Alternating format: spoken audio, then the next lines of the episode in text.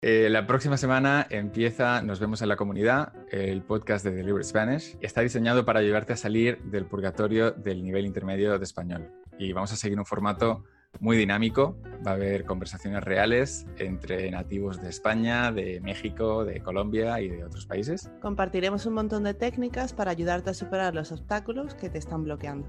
Y también tendremos alumnos invitados que nos contarán cómo ha ido su viaje con el español y qué trucos utilizan para seguir mejorando. Bueno, yo soy Nacho y los que acabas de oír son Lorena y Pepe. Eh, los tres somos profesores de la comunidad, una plataforma para estudiantes de español llena de lecciones de vídeo, ejercicios prácticos y correcciones personalizadas. Nuestro objetivo es que nunca pierdas la motivación ni te sientas solo aprendiendo español. Si te interesa seguir mejorando tu fluidez en español, esperamos que nos acompañes durante las próximas semanas.